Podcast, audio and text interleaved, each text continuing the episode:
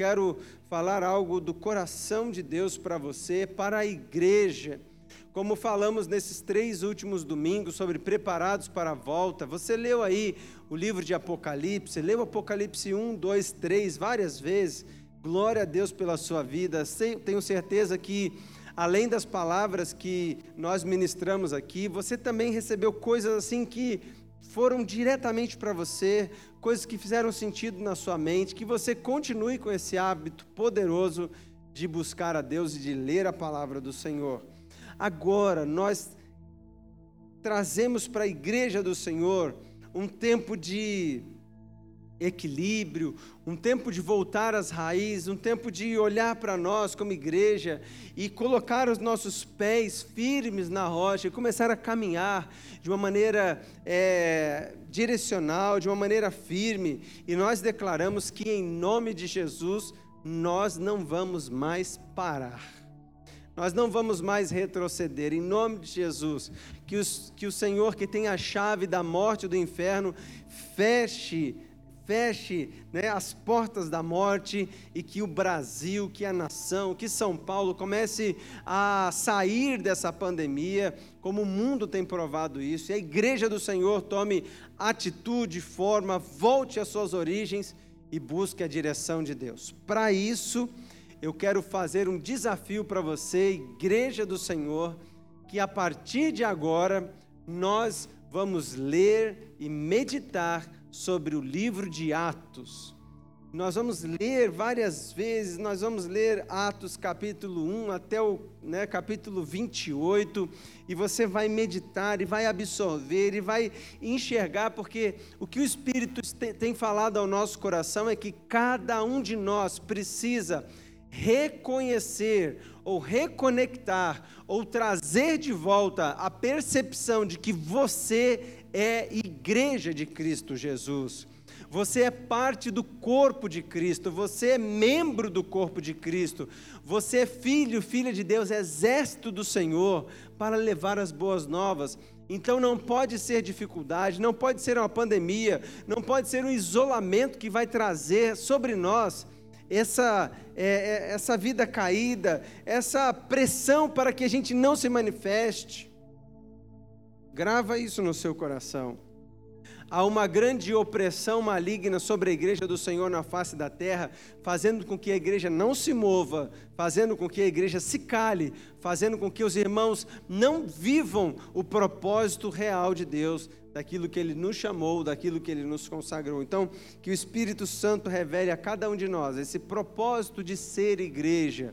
Por isso nós vamos meditar e falar. Você vai ler, você vai meditar, você vai buscar conhecimento em Deus durante esse mês de maio, quem sabe o mês de junho também, sobre o livro de Atos dos Apóstolos, e você vai colocar aí a mão no seu coração e você vai dizer: Eu sou igreja de Cristo. Eu sou igreja de Cristo. Essas palavras são para mim. Aquilo que a igreja praticava foi o modelo para que eu praticasse também. Eu sou igreja do Senhor Jesus. Amém? E eu quero trazer aqui um pedacinho de Atos. Eu vou ler alguns trechos saltados, né? Trechos para você entender é, um pouquinho do que está acontecendo aqui. Atos dos Apóstolos, capítulo 3 a partir do versículo 1, eu vou ler do 1 até o 10, que diz assim: Certo dia, Pedro e João estavam subindo ao templo na hora da oração, às três horas da tarde. Estava sendo levado para a porta do templo, chamada Formosa, um aleijado de nascença, que ali era colocado todos os dias para pedir esmolas aos que entravam no templo. Vendo que Pedro e João iam entrar no pátio do templo, pediu-lhes esmola. Pedro e João olharam bem para ele, e então Pedro disse: Olha para nós. O homem olhou para eles com atenção, esperando receber deles alguma coisa. Disse Pedro: Não temos prata nem ouro, mas o que temos, isso lhe dou em nome de Jesus Cristo, o Nazareno, ande. E segurando pela mão direita, ajudou a se levantar, e imediatamente os pés e os tornozelos do homem ficaram firmes. e de um salto pôs-se em pé e começou a andar. E depois entrou com ele no pátio do templo, andando, saltando e louvando a Deus. Quando todo o povo viu andando e louvando a Deus, reconheceu que era o que mesmo homem que costumava mendigar, sentado à porta do templo chamado Formosa. Todos ficaram perplexos e muito admirados com o que lhe havia acontecido. Glória a Deus por esse tempo. Nós queremos dizer algo importante para nós como igreja.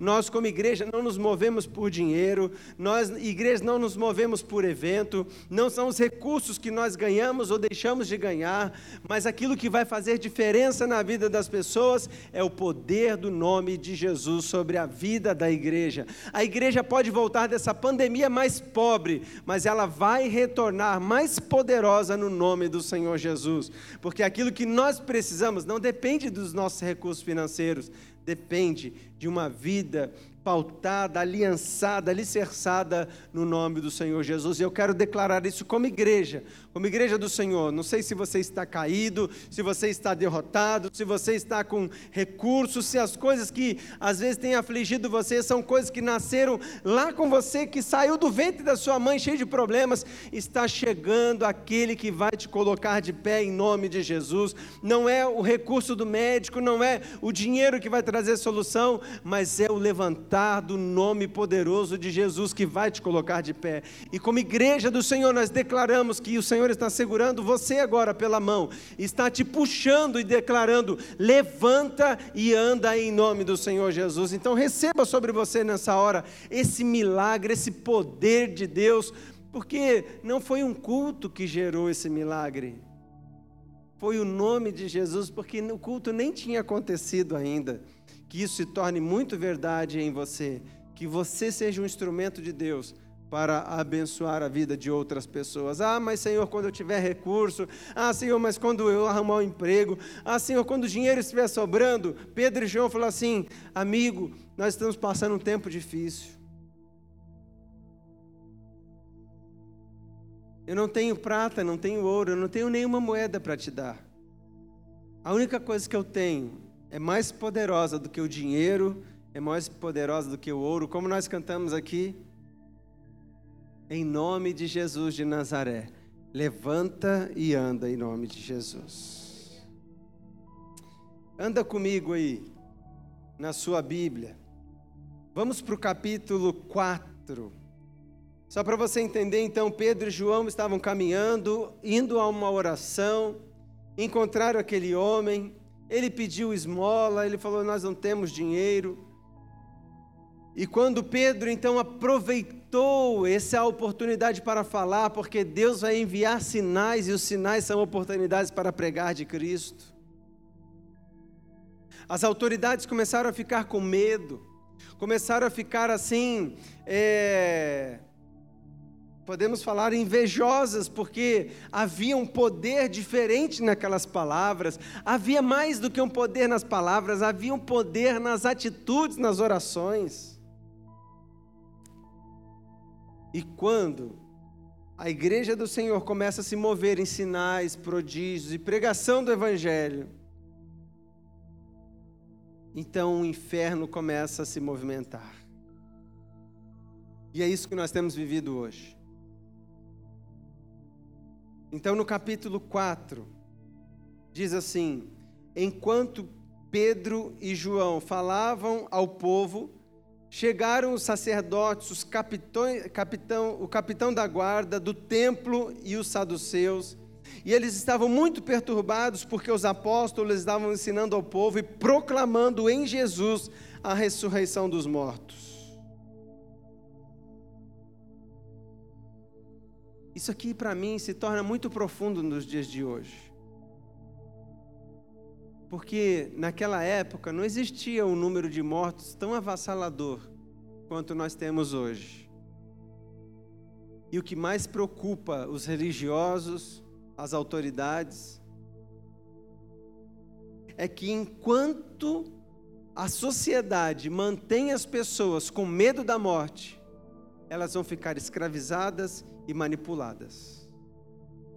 Mas existe uma mensagem em Cristo Jesus que diz: ainda que venha a morte, existe um Cristo que está acima da morte e do inferno. É Jesus Cristo. E ele ressuscitou do, dos mortos para ser as primícias dos que dormem, para ressuscitar juntamente com ele todos aqueles que entregaram a sua vida a Cristo Jesus. Então a mensagem que nós temos do Evangelho é que nem a morte nem o inferno puderam deter o nosso Senhor, e nós hoje estamos assentados junto com Ele nas regiões celestiais. É a mensagem do Evangelho que temos para dizer é que o nosso Cristo Jesus venceu a morte e Ele é maior do que a morte. E a nossa vida, aquilo que Deus tem para nós, é maior. Não importa se estamos estamos vivos hoje ou se estaremos mortos amanhã, o Senhor da vida está governando o povo. Esta mensagem alcançará o povo e, e tornará a igreja do Senhor mais forte.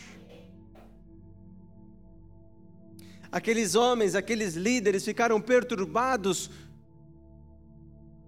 não porque um homem uma pessoa que tinha uma deficiência que nasceu com ela, porque diz que ele era de nascença foi curado. Não, eles não se incomodaram com isso. Eles se incomodaram porque pregavam um Cristo que venceu a morte. Se nós somos igreja do Senhor e Deus está nos chamando para voltar às raízes, a mensagem principal do Evangelho de Cristo é: Ele ressuscitou ao terceiro dia. Ele está vivo. Ele está vivo governando, olhando, intercedendo por nós. Versículo 3: E agarraram Pedro e João, como já estava anoitecendo, colocaram na prisão até o dia seguinte. Mas muitos dos que tinham ouvido a mensagem creram, glória a Deus por isso. Chegando ao número dos homens que creram, perto de cinco mil que esta mensagem, que a retomada da igreja do Senhor Jesus, através dos sinais, tragam uma grande colheita em nome de Jesus. Quantos creem nisso?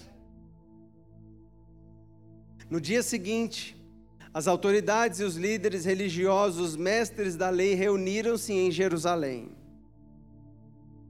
E aí eu quero pular aqui alguns versículos, porque Pedro, quando teve oportunidade para falar, diz aqui o versículo 8: Então Pedro, cheio do Espírito Santo, disse: Autoridades, líderes do povo, visto que somos chamados para prestar contas de uma bondade que fizemos, e ele vai falando como o homem foi curado, e naquele meio ele começa a falar de Jesus que foi rejeitado, a pedra que os construtores rejeitaram, Deus tornou uma pedra angular, ou seja, uma pedra padrão que, na qual o edifício é ali alinhado, enquadrado. E aí Pedro diz que não há outras, não há outro na qual importa que sejamos salvos a não ser por meio de Cristo Jesus. E ele começa a pregar ali para aqueles homens e aqueles homens então ficam mais, mais chateados, mais irados.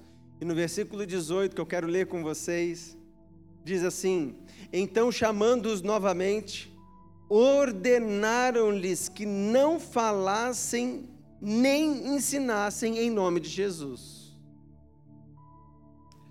Há um decreto espiritual maligno para fazer com que as igrejas se calem, para fazer com que nós, cristãos, tenhamos receio de falar do Evangelho, de falar da ressurreição, de falar que o crente não teme a morte. Há uma, um decreto e uma ordem espiritual maligna para fazer com que os crentes se acovardem, para não pregar mais do Evangelho, porque nesse tempo seria o tempo mais oportuno do mundo que Deus está nos dando para dizer que a vida de Deus que transborda além da vida natural. Agora seria a hora mais oportuna para a igreja se levantar e fazer um grande movimento para dizer: até aqui o Senhor nos ajudou, o meu Deus é poderoso Quantas pessoas estão doentes? Quantas lutas nós temos passado? É como se o mundo estivesse descarregando todos os problemas, as mazelas em cima das nossas cabeças. É ou não é? Muitas vezes você não se sente assim? Muitas vezes você não se sente como acuado? E no versículo 19 diz assim: Mas Pedro e João responderam: Julguem os senhores mesmos se é justo aos olhos de Deus obedecer aos senhores e não a Deus. Pois não podemos deixar de falar do que vimos e ouvimos. Igreja do Senhor, eu quero fazer um apelo muito importante. Talvez você, nós, que tenhamos, tivemos que deixar a nossa vida de pregação de lado, de que muitas vezes nos omitimos e ficamos na nossa, sim, no bom sentido, ficamos meio acolhidos, mas que essa atitude de Pedro e João se torne a nossa desse dia em diante. Que você, nesta hora, fale para você mesmo, Diga para as pessoas que muitas vezes nos chamam disso ou daquilo, diga: eu não posso deixar de falar do que eu vi e do que eu já vivi. Eu não posso me omitir mais. Eu não posso negar o meu Deus. Eu não posso deixar de compartilhar. Que nesta semana, em nome de Jesus, você tome esta oração dizendo: Eu não posso, eu não posso deixar de falar do que eu vi, do que eu já vi e do que eu já ouvi de Cristo Jesus. Que o Senhor restaure você, restaure a sua boca, restaure o seu coração, restaure tudo que há dentro de você e você comece a proclamar o Evangelho de Cristo Jesus. Amém? E aí vem o versículo 21. Depois de mais ameaças, ou seja, eles começaram a ameaçar mais e ameaçar mais, eles o deixaram ir não tinha como castigá-los, porque todo o povo estava louvando a Deus pelo que tinha acontecido. Pois o homem que fora curado milagrosamente não tinha mais de 40, tinha mais de 40 anos de idade. E quero ler o versículo 23. Hoje nós vamos falar aqui mais lendo a Bíblia e né, expondo aqui. Quando foram soltos, Pedro e João voltaram para os seus companheiros e contaram tudo que os chefes dos sacerdotes e os líderes religiosos tinham dito. Ouvindo isso, ouvindo isso, levantaram junto a voz a Deus e oraram. Na minha, na minha Bíblia, aqui na nova versão internacional, tem um subtítulo que não faz parte da Bíblia, mas muito interessante, muito bacana, que diz assim: a oração dos primeiros cristãos. Qual foi a oração que a igreja fez em unidade pela primeira vez? Isso me chamou muita atenção, porque logo após Pedro e João tomarem, né, uma, como é que a gente pode dizer? Tomarem um pito, tomarem ali uma advertência, pelas autoridades, dizendo assim: eu posso prender vocês, eu posso mandar castigar vocês, eu posso mandar matar vocês. Se vocês continuarem falando sobre ressurreição, sobre Cristo, eu vou acabar com a raça de vocês. Eu quero que vocês parem com isso. Está agora declarado que vocês estão proibidos de falar. E eles então levaram tudo isso para a igreja que se reunia e falaram assim: gente, ó fomos presos, passamos a noite na cadeia, e eles falaram para a gente não falar, e depois falaram de novo para a gente não falar, e nos ameaçaram, ameaçaram, dizendo assim: se vocês falarem de Cristo, vocês vão pagar caro. O que, que nós vamos fazer? E aqueles homens, aquelas mulheres, se reuniram e juntos, em unidade. É tempo da igreja orar em unidade. É tempo da igreja se focar naquilo que é principal. E eles começaram a orar em uma só voz, dizendo: Ó soberano, tu fizestes os céus, a terra, o mar e tudo que nele há. É assim que nós oramos.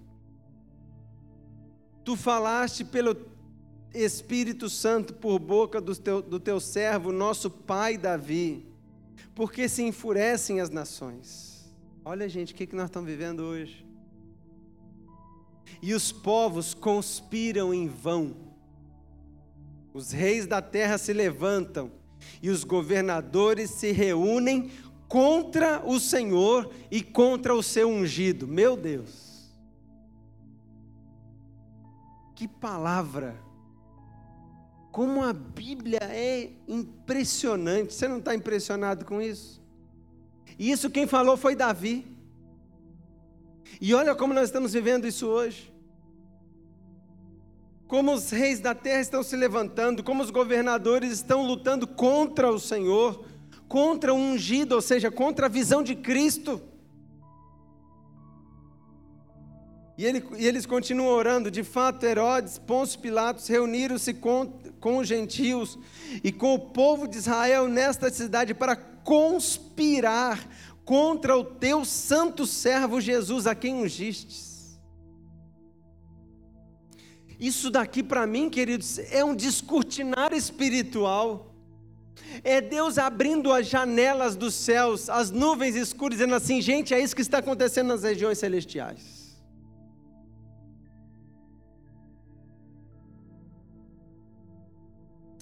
Fizeram que o teu poder e a tua vontade havia decidido de antemão que acontecesse. É o plano de Deus, faz parte das coisas de Deus.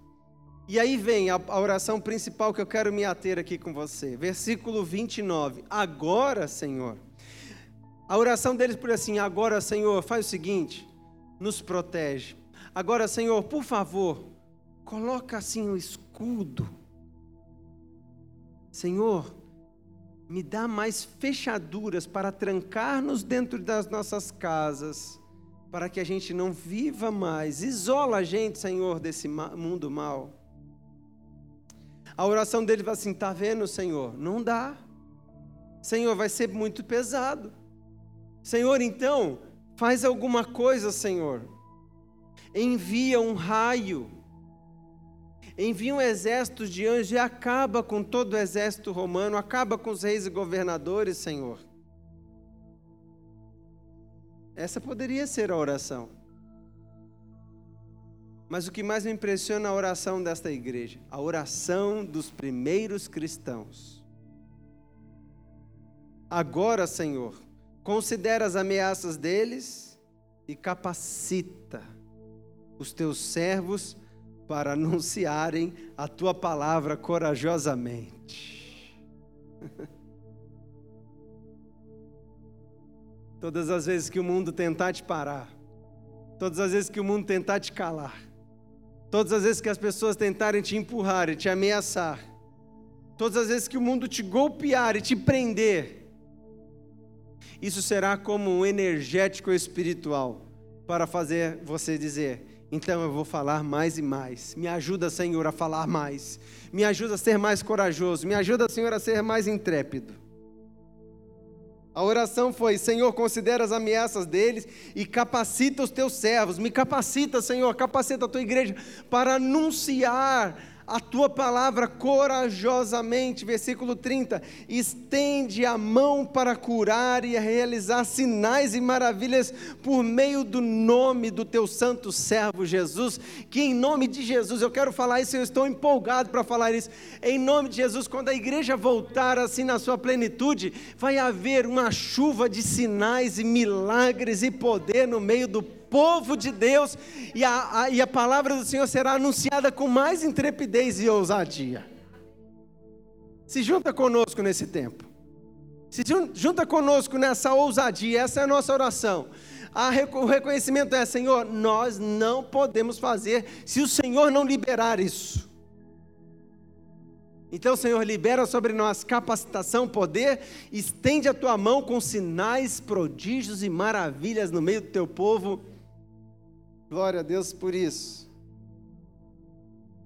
E depois de orarem, aleluia, tremeu o lugar onde estavam reunidos, e todos ficaram cheios do Espírito Santo e anunciaram corajosamente a palavra de Deus. Glória a Deus por isso. Esta oração abala as estruturas essa será a nossa oração no mês de maio. Queridos irmãos, pegue esta oração e faça com todo o seu coração. Senhor, me capacita para anunciar a tua palavra, estende a tua mão de cura e realiza sinais e milagres por meio do nome do Senhor, teu servo Jesus. E Senhor, faz tremer.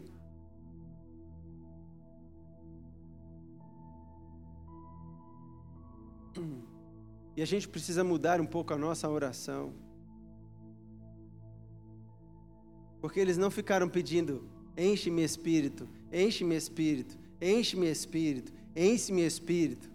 Eles ficaram falando: Eis-me aqui, envia a mim, Senhor me usa, Senhor me capacita, Senhor opera sinais, opera milagres, e por causa desta atitude o Espírito Santo vem e enche a gente.